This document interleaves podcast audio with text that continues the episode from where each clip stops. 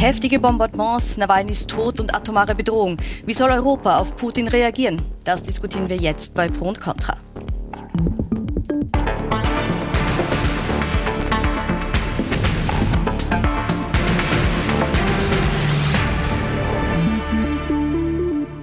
Guten Abend und ein herzliches Willkommen an Sie zu Hause und auch an meine Gäste hier im Studio. Ich begrüße recht herzlich Basil Kümenetz, ukrainischer Botschafter in Wien, Bettina Röhl, Autorin und Journalistin, Lukas Mandl, EU-Abgeordneter von der ÖVP, Thomas Reutner, Friedensforscher, Abend.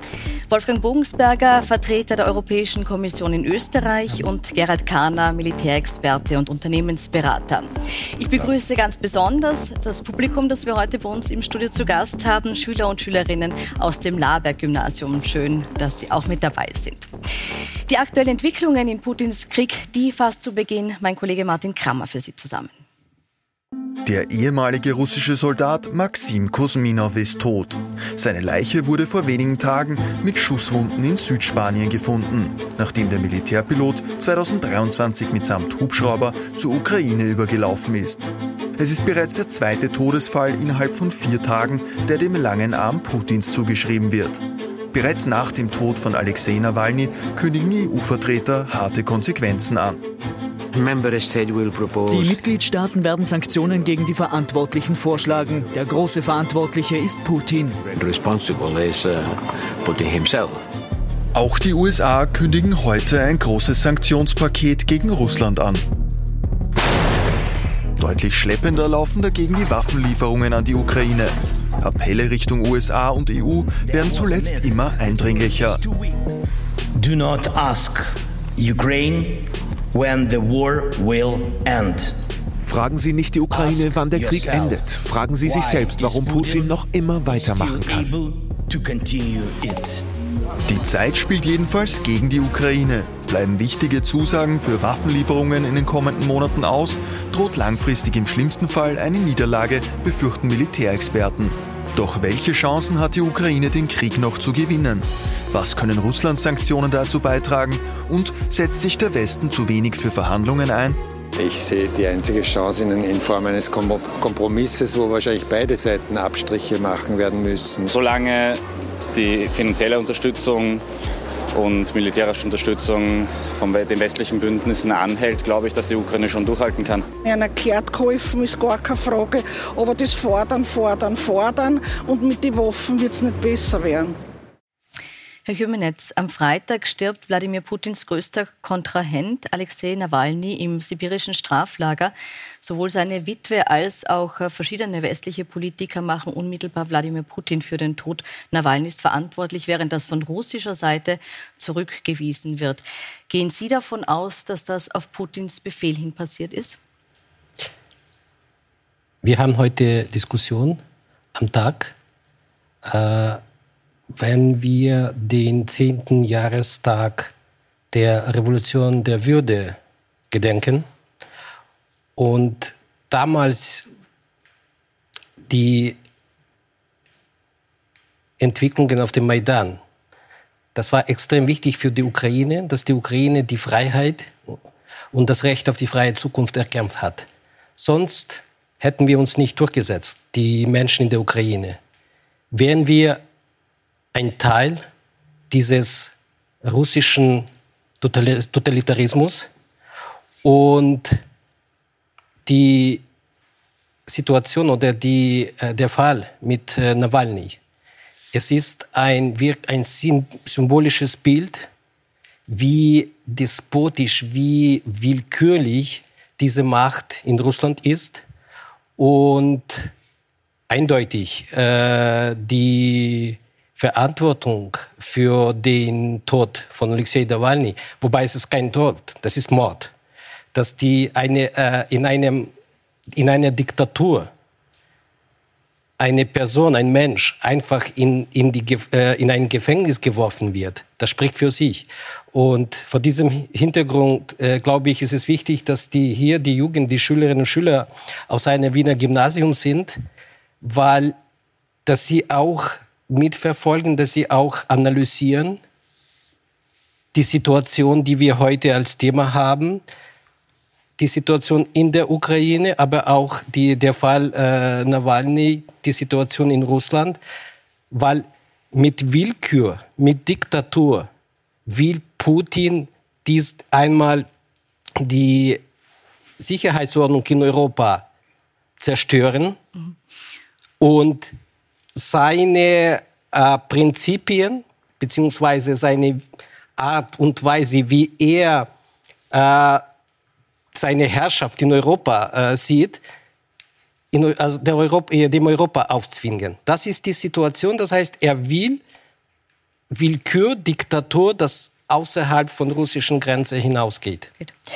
Ähm, Herr Reutner, Nawalnys Witwe äh, Julia ist unmittelbar nach Bekanntwerden von Nawalnys Tod auf der Münchner Sicherheitskonferenz aufgetreten, hat auch angekündigt, dass sie ihre Arbeit fortsetzen will und hat dafür auch äh, von europäischer Seite Unterstützung zugesprochen bekommen. Ist es wichtig, die Arbeit Nawalnys fortzusetzen? Ja, natürlich ist es wichtig und das ist ja durch nichts zu rechtfertigen, was da passiert ist. Und wir haben natürlich auch dort diese menschliche Dimension, das dazu, die dazukommt. Die Angehörigen haben keinen Zugang zu seinem Leichnam. Äh, es wird keine Obduktion äh, aus gegenwärtiger Sicht jetzt einmal hat noch nicht stattgefunden, um überhaupt äh, verifizieren zu können, was ist passiert. Und dazu kommt für mich auch noch diese Dimension dazu, Menschen, die dem gedenken wollen öffentlich, die ihre Trauer zum Ausdruck bringen wollen, werden dann verhaftet. Aber gleichzeitig müssen wir natürlich auch sehen, und das ist auch so eine Dimension, dass Nawalny schon auch in der Vergangenheit gesagt hat, dass Menschen Kakerlaken seien, äh, dass äh, Menschen äh, wie Karies zu behandeln seien. Das ist natürlich auch ganz offen gesagt, da spricht nicht der Forscher, sondern da bespricht der Mensch aus mir, das ist ein Menschenbild, das ich nicht unterstützen möchte. Mhm. Ähm, Herr Bogensberger, die EU arbeitet jetzt an einem nächsten neuen, dem 13. Sanktionspaket und will dieses auch unmittelbar als Reaktion auf den Tod Nawalnys verstanden wissen, auch nach Nawalny benennen. Was muss dieses Paket jetzt äh, beinhalten, um eine angemessene Reaktion auf das zu sein, was hier passiert ist?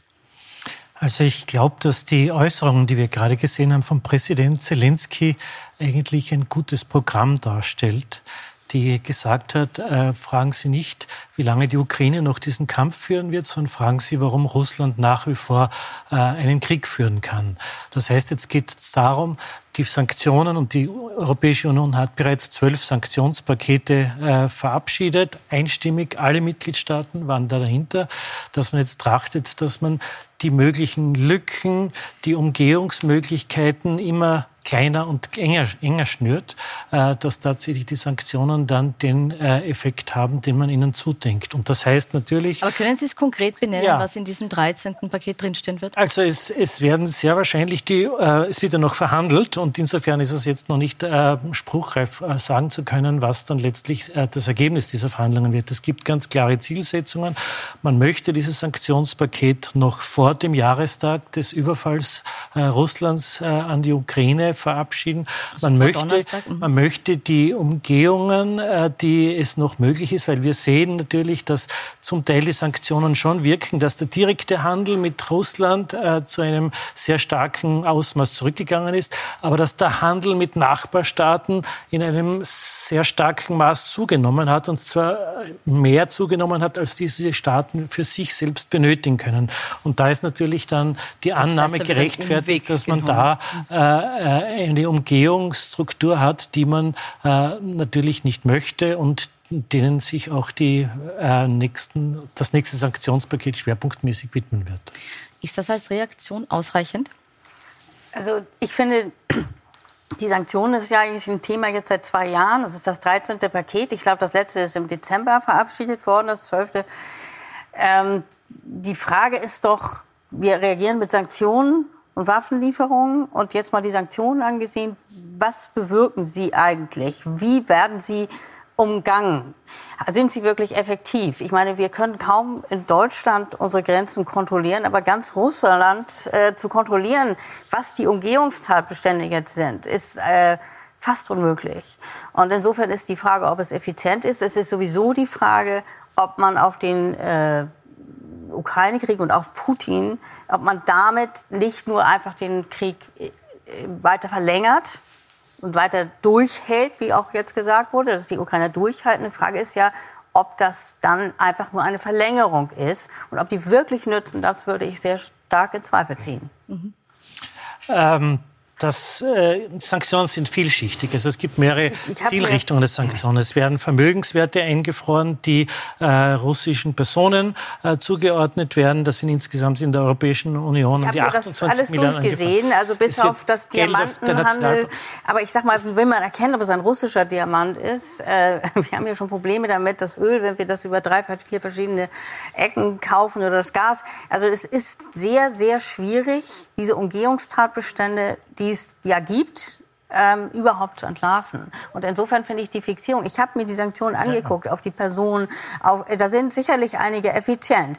Aber die Frage ist ja auch immer schon diskutiert worden seit zwei Jahren, schadet es uns selber in Europa beinahe mehr als Putin, der dann mit China Handel treibt, mit Indien, mit ich weiß nicht wem. Sanktionen sind immer äh, anfällig für Umgehungen. Es ist aber auch schon sehr, sehr viel erreicht wenn es schwieriger wird, wenn es teurer wird für Russland, wenn es über Umwege, äh, zum Beispiel Halbleiter, sich beschaffen muss etc. Also das sind Erschwernisse, die jedenfalls schon äh, einen dämpfenden Effekt haben für die Kriegsmaschinerie. Eine Verhaltensänderung haben Sie ja trotzdem nicht herbeigeführt, die Sanktionen. Eine Verhaltensänderung haben Natürlich. Sie ja trotzdem nicht herbeigeführt. Der Aspekt, der ein bisschen funktioniert, ist die Bestrafung, aber weniger die Verhaltensänderung. Ja.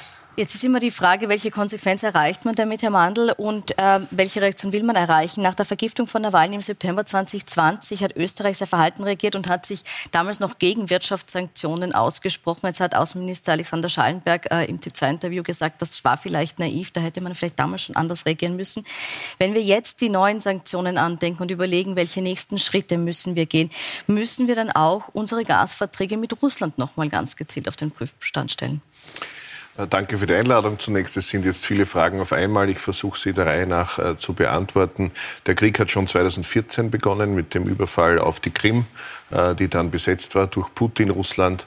Äh, und die Vergiftung von Nawalny 2020 war nicht die erste Vergiftung. Äh, und es gab Vergiftungen auf damals noch EU-Boden, auf europäischem Boden äh, jedenfalls.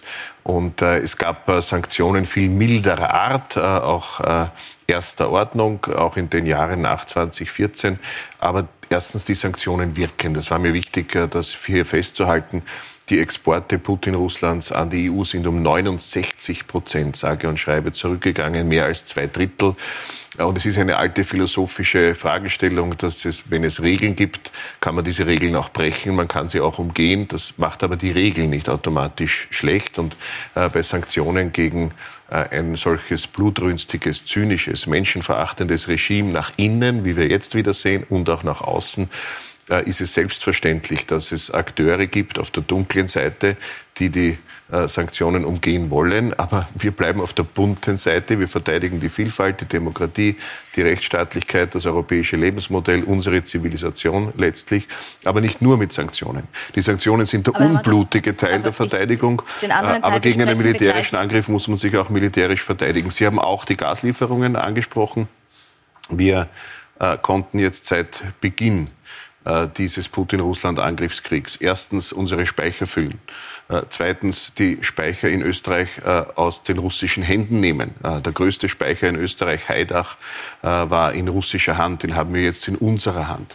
Wir konnten die Gaslieferungen nach Österreich von 80 auf 60 Prozent reduzieren. Das ist noch nicht das Ziel.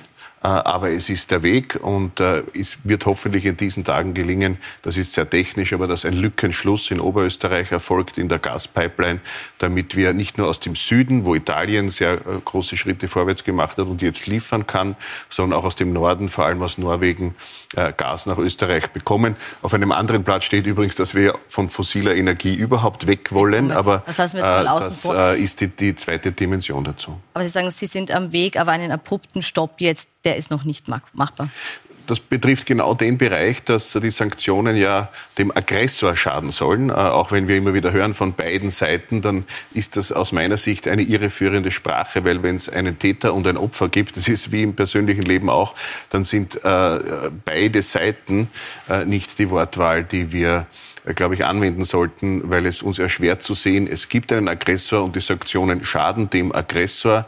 Äh, sie sind nicht das einzige Mittel in der Verteidigung gegen diesen blutigen Angriffskrieg. Sie sind das unblutige Mittel. Aber natürlich dürfen die Sanktionen nicht uns schaden. Deshalb gibt es den fließenden Übergang. Und jedes europäische Land hat eine andere Situation aus der Zeit vor dem Krieg in der Energieversorgung eine ganz kurze, wobei Sie jetzt gesagt haben, der Krieg hat 2014 begonnen, danach haben wir noch Verträge abgeschlossen. Ähm, Herr Kümmern, jetzt eine, eine kurze Frage nur darauf. Würden Sie das jetzt erwarten, dass diese Verträge äh, schneller beendet werden oder diese, dieser Bezug von Gas aus Russland schneller beendet wird? Ich möchte sagen und sehr, sehr klar sagen, trotz des Krieges erfüllt die Ukraine ihre Verpflichtungen äh, gemäß äh, dieser Vereinbarung, äh, Transitvereinbarungen. Äh, die, von der anderen Seite, äh, es ist wichtig, dass auch hier schon in Österreich diskutiert wird, dass hier auch einige, mit einigen Mythen aufgeräumt wird, dass einmal Gas aus Russland das billigste ist. Haben wir gesehen, dass es nicht der Fall ist. Die zweite Sache, Russland hat sich auch ent, entlarvt als äh, verlässlicher Lieferant. Es war besonders äh, zu sehen äh, im, im, im Winter 21, im Winter 22, als Russland auch hier Österreich erpresst hat durch Drosselungen, auch Preise hoch äh. Da hat es auch sehr, sehr viel äh, ein starkes Signal gesendet hat. Und ein anderer Aspekt, was auch sehr, sehr wichtig ist, sage ich auch klar, wenn wir auch über die Sanktionen sprechen, natürlich sind Sanktionen wichtig und Sanktionen sind auch eine logische, konsequente Antwort auf brutale Verletzungen des Völkerrechts, der Regel. Und in diesem Zusammenhang wären die Sanktionen, wir müssen reden, dass Russland als verachtendes Regime total isoliert wird politisch, wirtschaftlich, auch in Information, äh, in Information, Informationsbereich und worüber wir auch reden müssen. Wir haben leider noch immer Situation, wo viele westliche äh, Firmen, Unternehmen noch in Russland sind, wo sie auch Steuer zahlen. Und wir sehen, da machen auch selbst die Russen keinen Hehl daraus, wohin die Einnahmen gehen. Diese Einnahmen, die als Steuer durch äh, ausländische Unternehmen gezahlt werden, die gehen nicht für ein soziales Wohl äh, der, der, der Russen. Die gehen in die Kriegskasse. Und das heißt, der Satz, den Sie heute äh, jetzt äh, vorgespielt haben, dass auch der, äh, unsere Partner sich fragen müssen, bezieht sich auch auf diese Tatsache, dass die Firmen da sind, dass sie dann doch auch unterstützen, beziehungsweise auch dass äh, die westlichen Länder noch immer fürs Gas zahlen Milliarden. Ja. Das ist auch, was Putin braucht. Wird hier immer noch zu viel Geld äh, aus Europa nach Russland äh, transferiert? Fließt da immer noch zu viel Geld und ist das letzten Endes das, was finanziell auch den russischen Krieg nach wie vor befeuert? Ja, absolut. Äh, ich sehe das ähnlich wie der Herr Botschafter. Äh, selbstverständlich äh, zahlen europäische Firmen, nicht nur österreichische im Übrigen, nach wie vor sehr viel Geld in die russische Steuer und damit in die Kriegskasse ein. Aber zurück zu den Sanktionen. Natürlich wirken sie. Niemand, der wirklich Experte war oder ist, hat zu Beginn der Verhängung der Sanktionen, bei den ersten Sanktionen, angenommen, angenommen, dass die sofort wirken und äh, das Putin-Regime dann sofort zusammenbricht. Jeder hat gesagt, das wird dauern. Das wird unter Umständen Jahre dauern. Für mich ist der beste Beweis, dass die Sanktionen wirken, dass äh, Russland inmitten einer sogenannten euphemistisch-militärischen Spezialoperation genannten Kriegführung auf Kriegswirtschaft umstellen muss. Das wäre ohne die Sanktionen nicht notwendig gewesen. Russland muss das tun.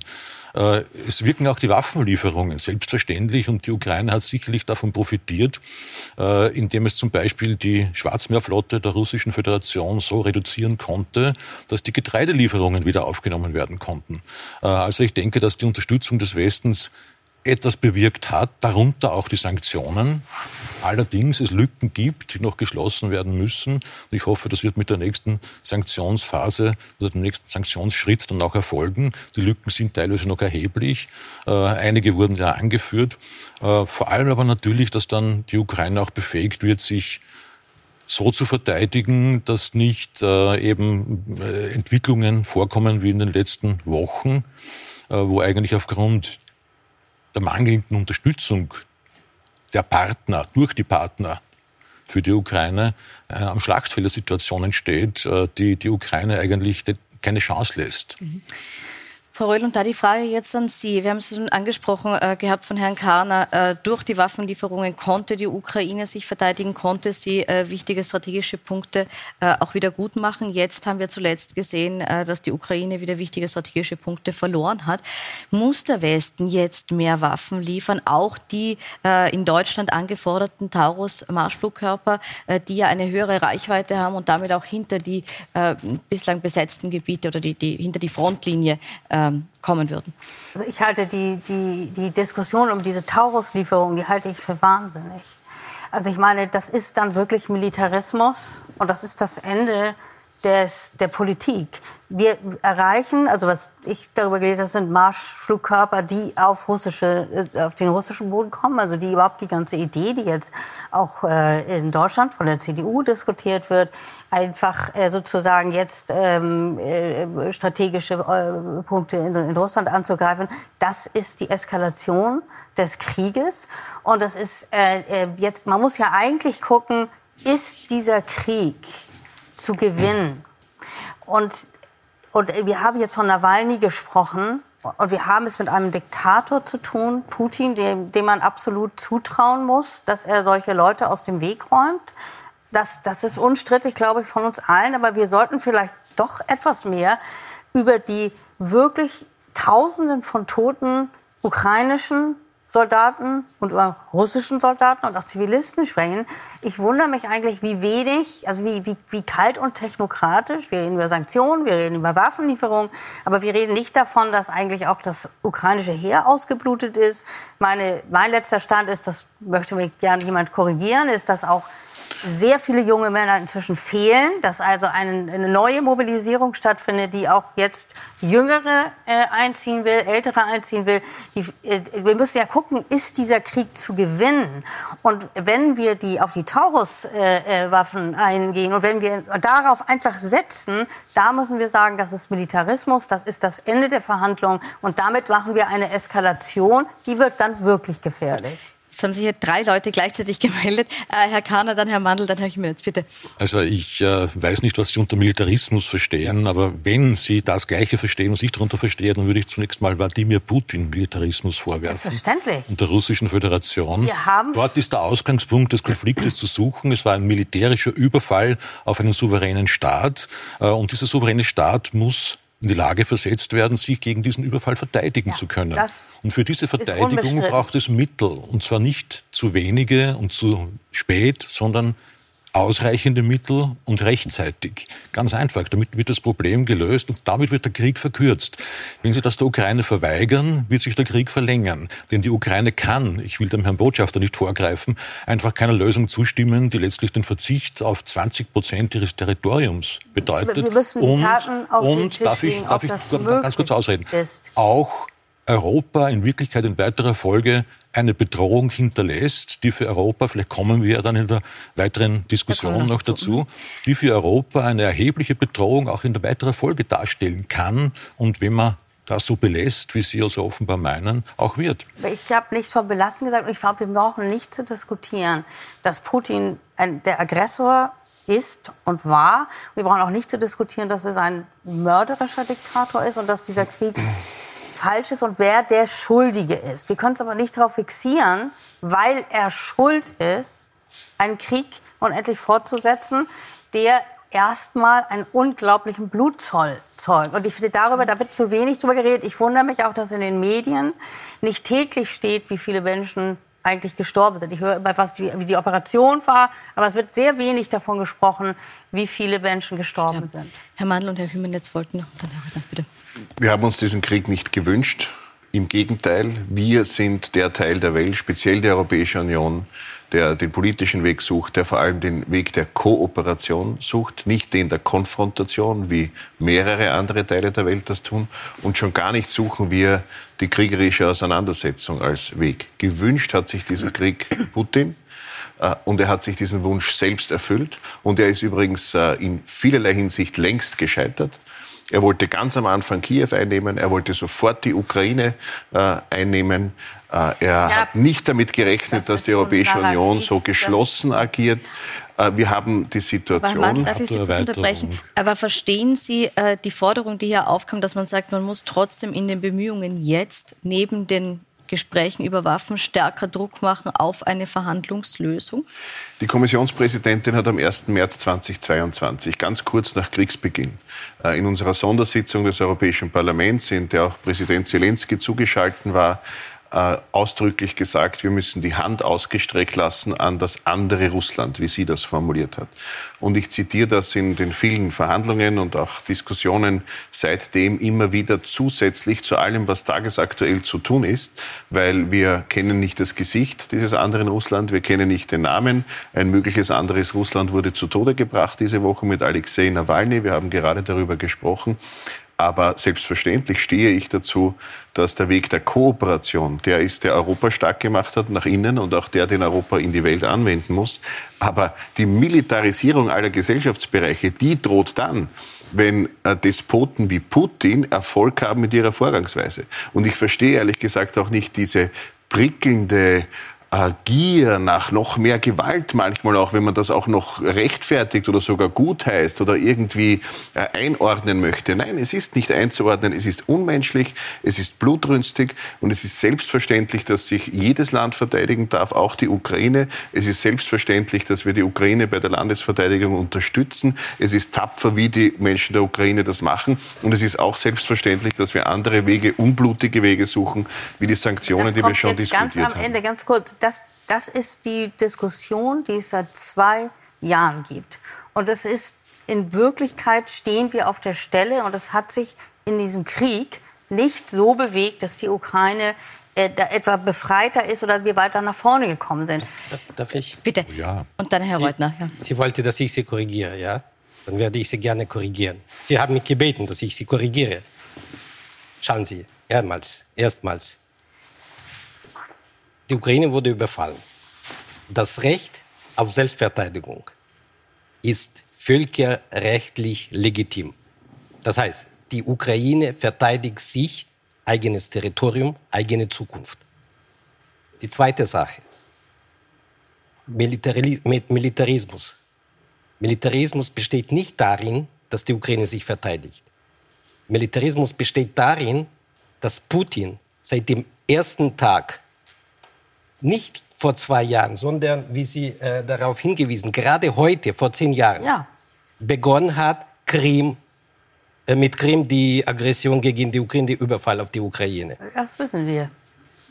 Deswegen, Militarismus besteht darin, dass Putin brutal, barbarisch jeden Tag die Menschen, vor allem zivile Bevölkerung, äh, attackiert bzw. den Krieg gegen das Land führt. Warum? Und da sage ich jetzt das der wichtigste, äh, was zu sagen ist. Weil er will die Ukraine auslöschen. Er will nicht, dass die Ukraine als Nachbar neben ihm weiterhin existiert, als freier Staat, als Ukraine freies. Volk. Deswegen, wenn die Ukraine sich verteidigen wird, dann ist die Hoffnung, ist Zuversicht, dass das Land existieren wird. Wenn die Ukraine sich äh, aufhört, sich zu verteidigen, wird das Land nicht existieren. Ja, aber das, das, ist, die, das ist die Sache. Walter, und, dem, und, deswegen Ihre These, These, ist. These dass die, Ukraine, dass die Ukraine nicht weiter keine Hilfe, also militärische. Taurus, Taurus Marschflugkörper fliegen nicht nur auf Taurus, Boden. alle möglichen, alle möglichen, so alle möglichen Mittel. Noch einmal für Verteidigung, für Verteidigung. Und dann noch eine These, die will ich jetzt mal auch. Äh, Herr Zelensky, können Sie, das ist ein wichtig, weil Herr Reutler die, kurz regieren lassen die, und dann die zweite die Dame These. hat behauptet, die, seit zwei Jahren hätte sich nichts bewegt. Hm. Nicht. Die Tatsache, dass die Russen heutzutage weit weg von Kiew ist, die Tatsache, dass die Hälfte der äh, besetzten Gebiete befreit wurde, die Tatsache, dass, dass die Russen kolossale Verluste haben, wie Herr Kahner gesagt hat, dass wir die Russen vom Schwarzen Meer zurückgedrängt haben, dass wir auch äh, langsam äh, Exportkorridor im Schwarzen Meer eingerichtet haben und viele, viele Tatsachen, die sprechen für sich. Und das ist Argument, dass wir weiterhin mit unseren Partnern im Dialog sind und wir sagen, ja, es ist möglich, dass die Ukraine diesen Krieg gewinnt im Sinne des gerechten Friedens, dass der Putin dann in der Situation ist, dass er aus einem anderen Land sich zurückzieht. Weil denken Sie tatsächlich... Sie unterbrechen, weil wir fast am Ende sind. Herr Reuter möchte jetzt auch noch kurz replizieren. Sie können dann gleich in der zweiten mhm. Hälfte, bitte.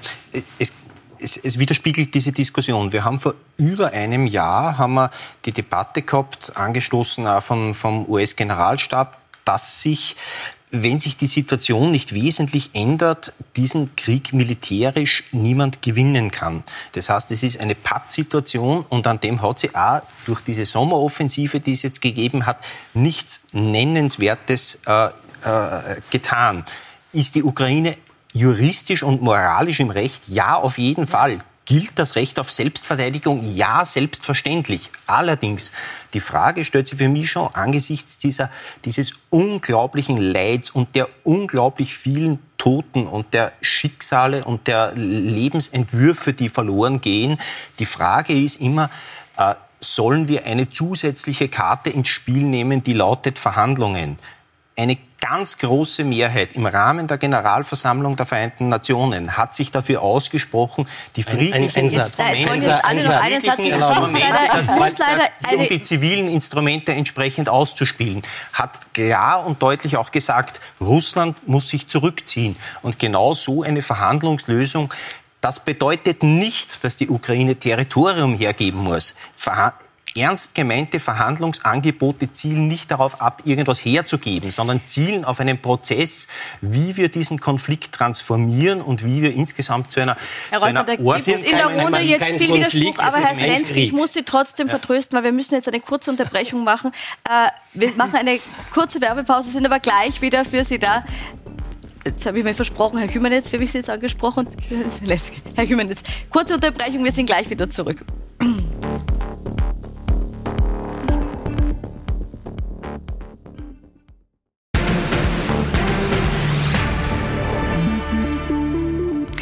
Willkommen zurück bei Pro und Contra, wo es heute um die Frage geht, wie Europa reagieren soll auf Wladimir Putin. Und wir haben hier zuletzt äh, von Frau Röhl und auch Herrn Reutner gehört, dass sie stark für eine Verhandlungslösung eintreten. Da gab es widersprüchliche Anzeichen in der Runde. Herr Hümenetz, Botschafter der Ukraine in Österreich, Sie wollten hier äh, widersprechen. Ja, weil die Gesprächspartner, dass Sie äh, gesagt haben, Sie sprechen für die Ukraine und kein besser versteht die Ukraine als ich hier.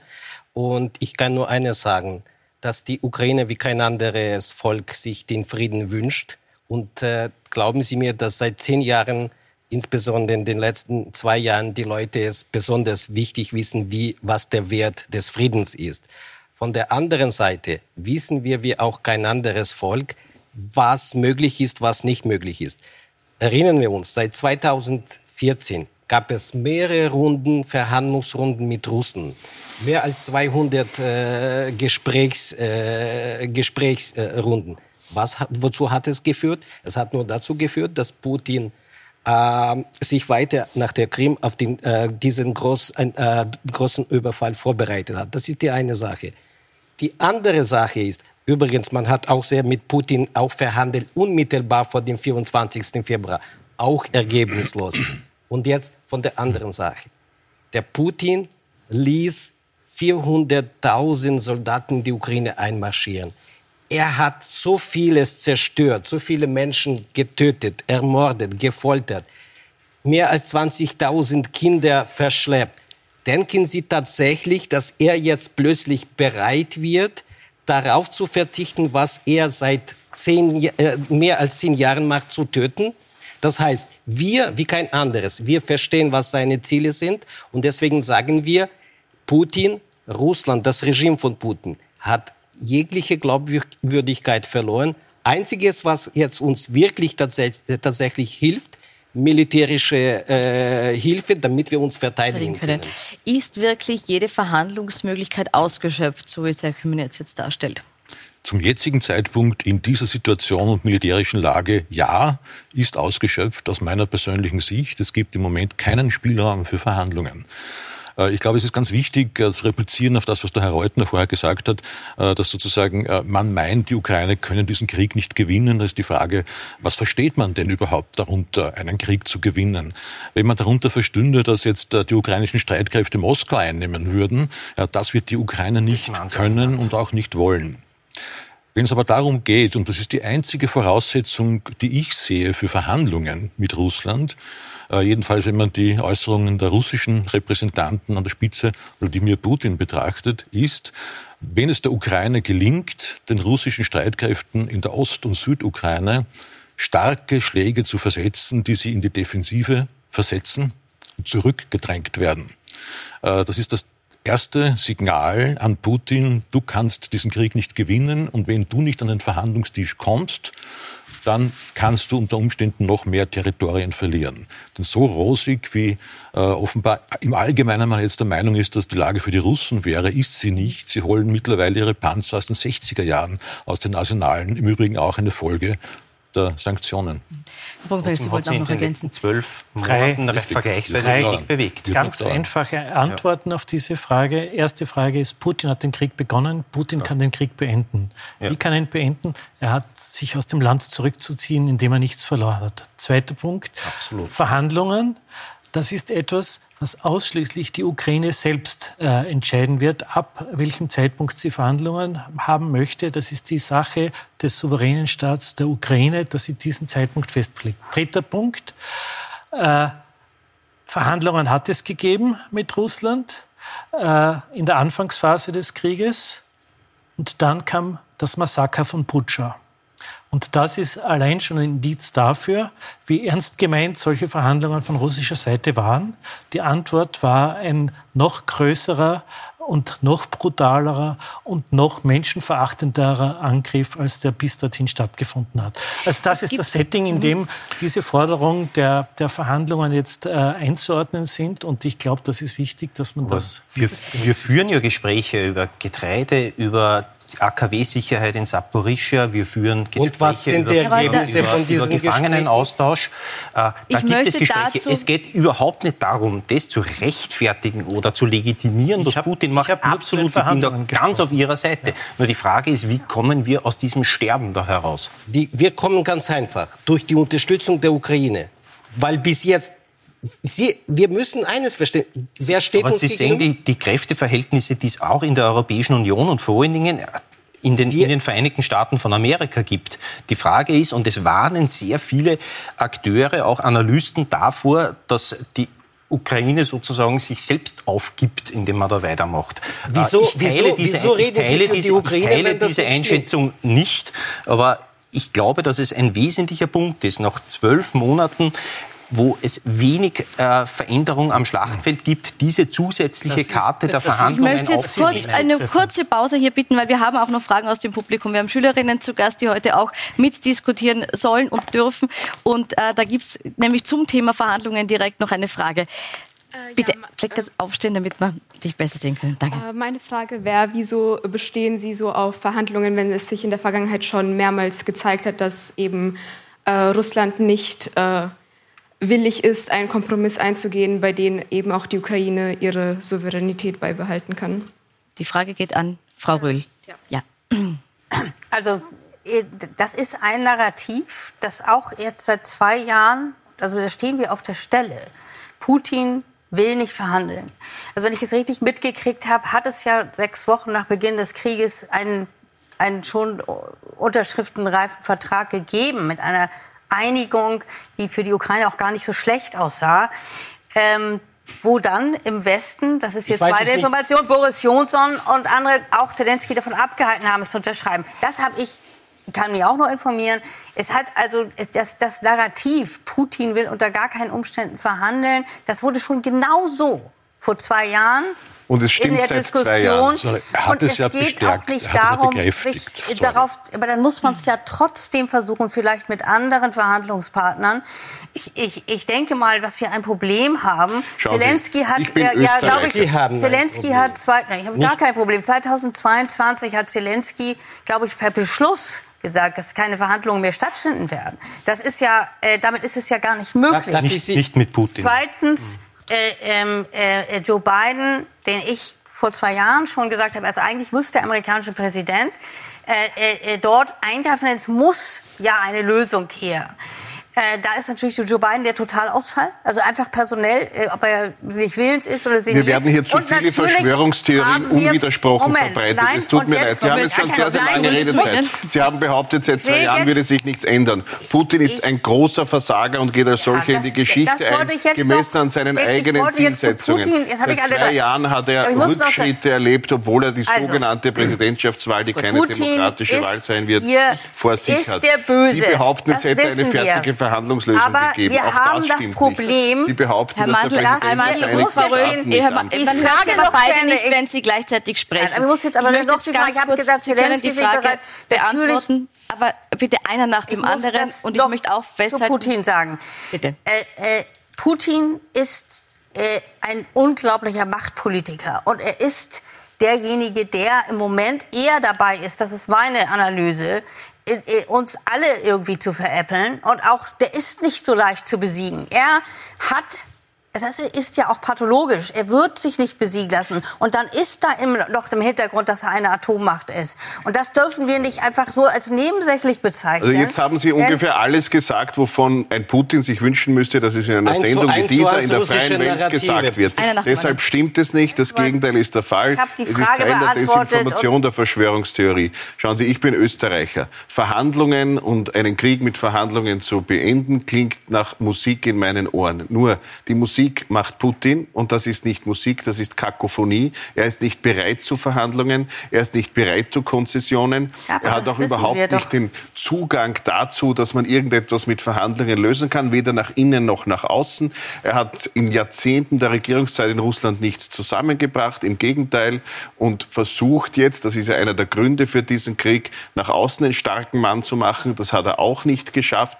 Äh, glauben Sie, dass irgendjemand in der Runde ist, der das Leid rechtfertigt? Oder der das Leid wir reden gut heißt. Etwas zu wenig Nein, wir über wollen das, Leid, Leid beenden. Frau und wir stehen an der Seite der Menschen in der Ukraine, die für die ich Freiheit Ich möchte den Punkt jetzt an der Stelle unterbrechen, weil ich glaube, hier finden wir nicht mehr zusammen, was jetzt den Zugang betrifft, äh, wie Sie jetzt weiter vorgehen würden, was Waffenlieferungen bzw. Verhandlungen betrifft, wo es ja von Ihrer Seite heißt, die finden statt, während Sie es sagen, gibt, es findet Es gibt schon sehr deutliche Reuter, ich möchte Linie, auch, ich, ich äh, möchte, wie man Verhandlungs, äh, einen Genau. Verhandlungspfad äh, vorangehen ich kann. möchte nur trotzdem Was jetzt glauben den, Sie, ich was ich möchte die mache? Diskussion noch Ein großer einen Teil Schritt, meiner Arbeit ich ist möchte die Diskussion Diplomatie. trotzdem jetzt Ich einen Schritt weiter drehen und möchte noch auf das veränderte Szenario zu sprechen kommen, das wir in Europa gerade erleben und das uns alle vor neue Rahmenbedingungen stellt, nämlich die Tatsache, dass es ein Aufrüsten gibt in Europa, äh, nämlich in Worten und Taten. Es hat der schwedische Zivilschutzminister im äh, Jänner zum ersten Mal offen ausgesprochen, es könnte Krieg in Schweden geben. Kurz darauf hat der NATO-Admiral Rob Bauer bei dem Treffen der Mitgliedstaaten äh,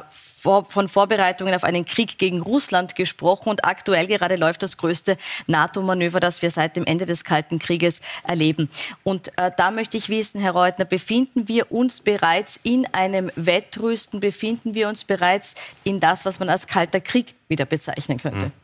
Ich würde nicht sagen kalter Krieg, so wie wir ihn kennen, weil sich auf wesentliche Determinanten geändert haben. Wir haben nicht eine Bipolarität, sondern eine Multipolarität. Äh, Wir haben verschiedene andere Faktoren, die einfach äh, nicht vergleichbar sind. Faktum ist natürlich, wir haben eine enorme Aufrüstung und wir sollen auch nicht vergessen, dass wenn wir jetzt über Europa und die transatlantischen Akteure sprechen, dass die 55 Prozent der Weltmilitärausgaben auf sich vereinen und äh, dass das auch entsprechend mehr wird. Äh, Im Vergleich dazu sind die Planungen, glaube ich, für Russland, dass es in etwa 6 Prozent im, im, Jahr, im Jahr 2024 sein sollen. Also das heißt, man muss schon ein Stück weit die Relationen sehen.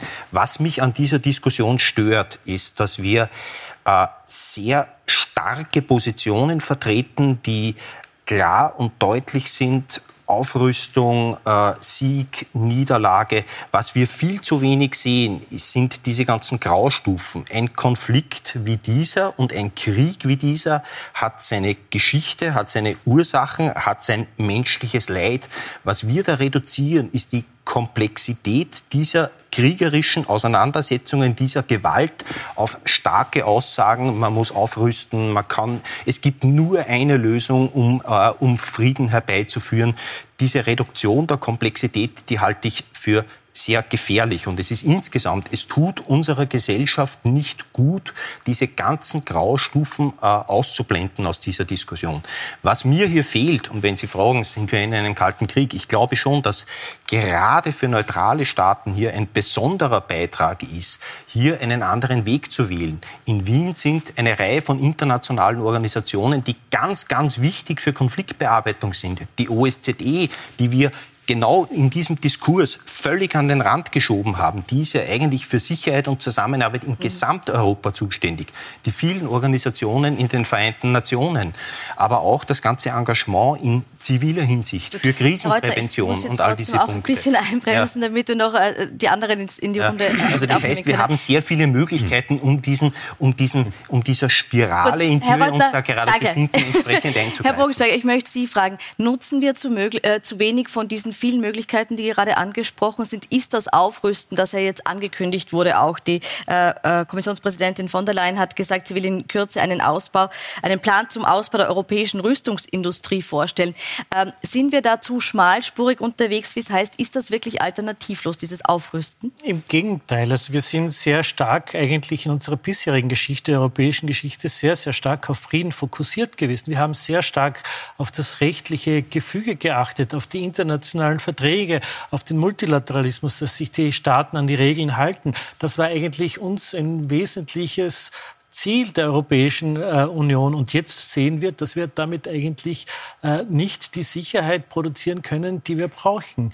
Äh, wenn wir einen Nachbar haben, der aggressiv ist, wenn wir einen Nachbar haben, der sich nicht an die Regeln hält, wenn wir einen Nachbar haben, der äh, brutalst gegen die Regeln verstößt, dann kann man natürlich auf die Regeln pochen, aber man sieht, äh, dass man gegen äh, äh heranrückende Panzer äh, nicht mit dem Gesetzbuch ankommen kann, sondern da muss man dann etwas in der Hand haben, was diese Panzer stoppen kann.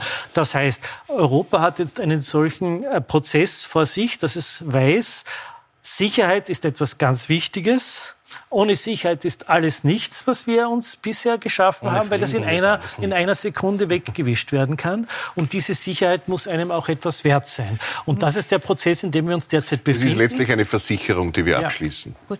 Brauchen wir diese Versicherung jetzt, Frau Röhl, auch angesichts dessen, äh, dass Donald Trump ja in Aussicht gestellt hat, äh, wenn er an die Macht kommen würde, was nicht so unwahrscheinlich ist, äh, dass das Ende des Jahres bzw. Anfang nächsten Jahres passiert, ähm, dass er dann nur mehr jene NATO-Staaten schützen will, die ihr Ziel erreichen, nämlich diese 2% des Bruttoinlandsproduktes in, äh, in ihre Rüstung, in ihre äh, Verteidigung zu investieren? Also ich glaube schon, dass, dass der, der Weg eigentlich richtig ist, äh, äh sich überhaupt äh, äh, wieder wehrhaft zu machen. Das hatten ja unsere Österreich oder auch Deutschland so ein bisschen auch in den letzten Jahrzehnten vernachlässigt. Das halte ich für gut.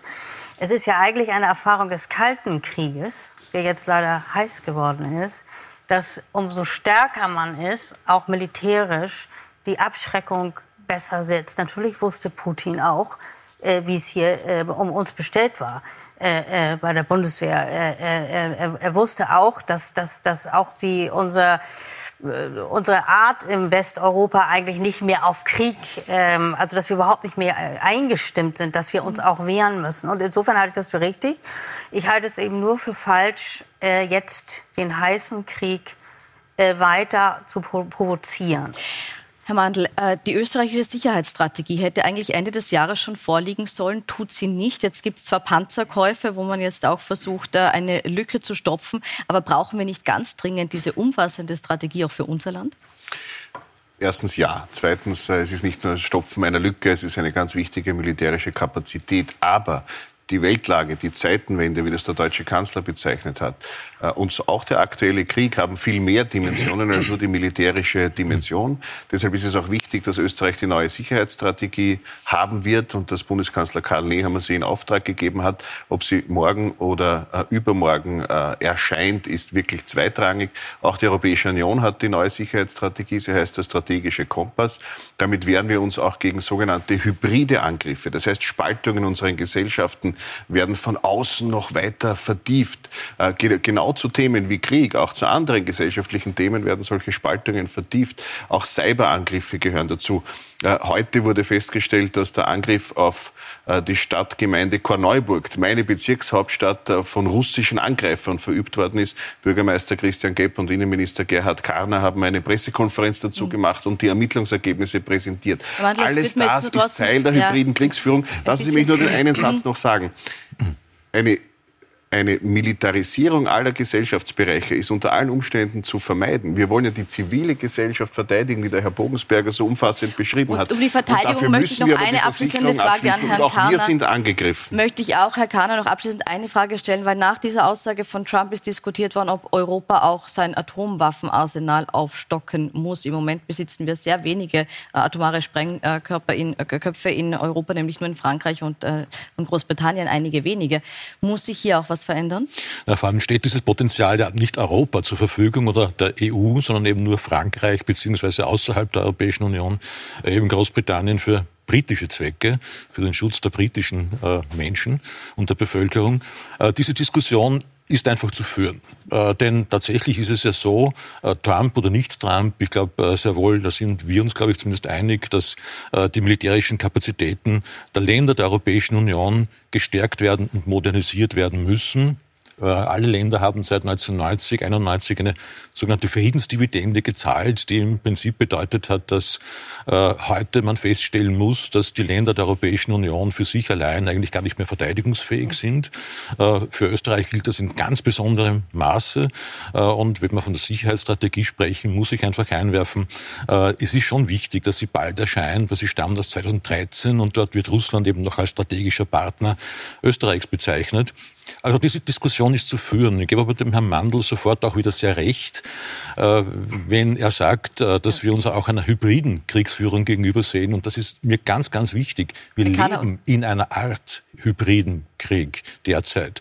Dieses Szenario. Wir müssen nur jetzt leider zum Ende kommen. Wir sind am Ende der Zeit, wir sind eigentlich schon weit drüber. Sie können das sicher weiter ausführen, weil wir werden nicht zum letzten Mal darüber diskutiert haben. Ich bedanke mich bei Ihnen für die Teilnahme. Sie können die Sendung noch nachschauen auf unserem Superstreamer Join, wenn Sie es nicht von Anfang an gesehen haben. Ich wünsche Ihnen noch einen schönen Abend.